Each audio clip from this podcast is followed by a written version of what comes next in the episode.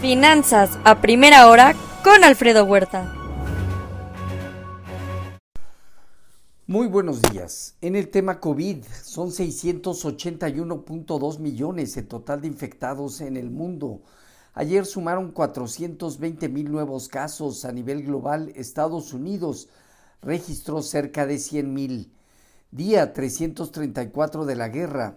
Vladimir Putin reemplaza al máximo general en Ucrania. Kiev dice que Rusia no controla aún el punto caliente de la guerra en Soledad, sin embargo acumula fuerzas.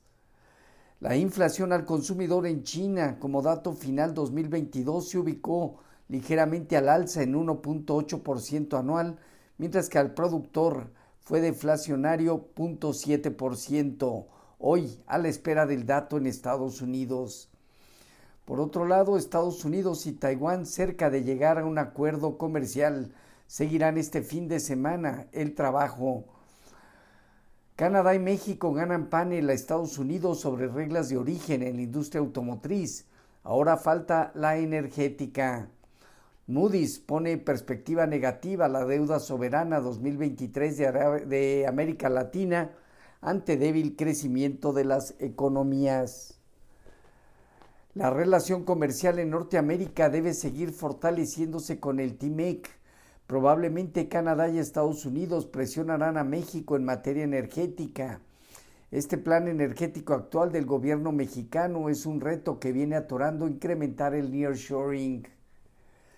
En cuanto a mercados, estamos en espera de conocer el dato de inflación a diciembre en Estados Unidos, donde se estima niveles del 6,5% general y 5.7% subyacente, mostrando una desaceleración más visible.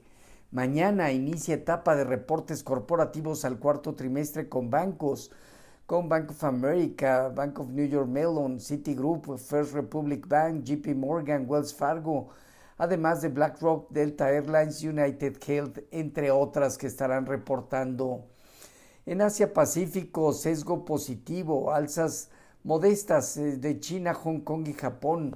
La especulación sobre cambios en política monetaria del Banco de Japón mueve hoy a los mercados. El yen se fortalece. Encuesta de Reuters estima que el PIB de China en 2023 llegará al 4.9% anual, por arriba del 2022 débil por el tema COVID. Se esperan expectativas débiles como el dato de diciembre por posible COVID en materia de crecimiento. Em, en lo que se refiere a Europa, movimientos positivos que están alcanzando cerca del 1%, Francia, Alemania, Italia, España, el Financial Times de Londres. El Banco Central Europeo vende alrededor de 300 mil millones de euros en bonos dentro de su programa de venta de activos. En divisas hoy, un índice dólar que presenta ligera baja del 0.1%, el euro en 1,076.1% arriba, la libra 0.2% positivo en 1,216, el yen se aprecia 1.2% este día. En materias primas, hoy el petróleo intenta reaccionar por segundo día opera arriba del 1%, el WTI arriba de los 78 dólares por barril. En metales, el oro gana medio punto porcentual en 1.889 dólares, la plata 1.6% positivo y solo el cobre negativo 0.6%. Ayer los mercados en Estados Unidos cerraron positivos, Dow Jones, Standard Poor's y Nasdaq en antesala al dato de inflación de diciembre que podría ayudar a una Fed menos restrictiva. El dólar terminó estable con demanda en la curva de bonos del Tesoro. Todos los sectores terminaron al alza destacando bienes raíces y consumo discrecional. Subway evalúa posible venta de negocio que superaría los 10 mil millones de dólares. Eh, su valor con 37 mil ubicaciones en más de 100 países. Apple trabaja en agregar pantallas táctiles, eh, táctiles a la Mac para este 2025.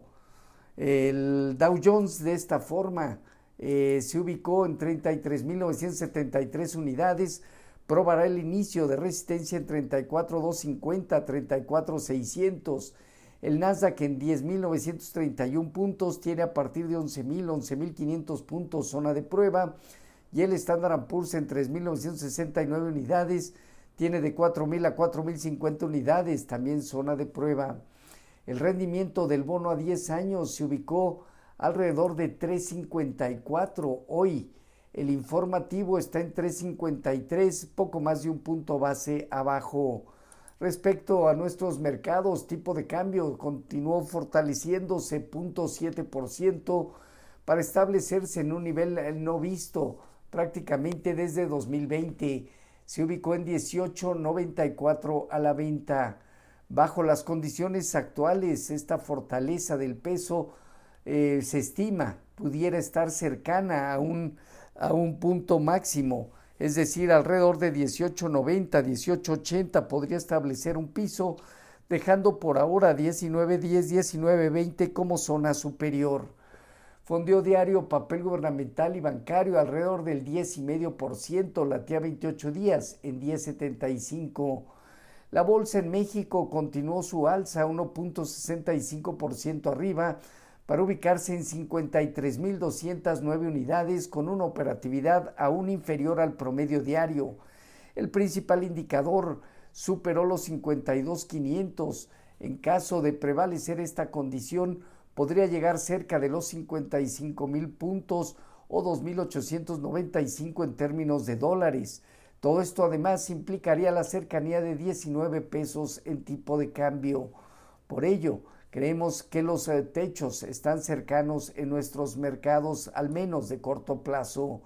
En cuanto a la tasa riesgo país, disminuyó ligeramente a 269 puntos. Se realizó una permuta de valores gubernamentales donde los postores entregaron bonos M 2023, 2024, 2029 y 2038, además de unibonos 2023 y 2025 recibiendo títulos de bonos M 2026, 2027, 31, 47 y 2053. Ahora, revisión concesiones mineras donde existen empresas canadienses. Se sumarán al TIMEC consultas, además de las energéticas que probablemente estarán llegando por parte de Estados Unidos y Canadá a un panel en el corto plazo. Hoy, datos de inflación al consumidor en Estados Unidos, solicitudes por seguro de desempleo, presupuesto del Tesoro, emisión de bonos a cuatro semanas y a 30 años. En México no hay información económica relevante. Los eh, futuros se mantienen estables en espera de este dato de inflación, más menos 0.2%. Han estado interactuando con un tipo de cambio en 18.91, 18.92, estable versus el cierre de ayer. Así, finanzas a primera hora con lo más relevante hasta el momento.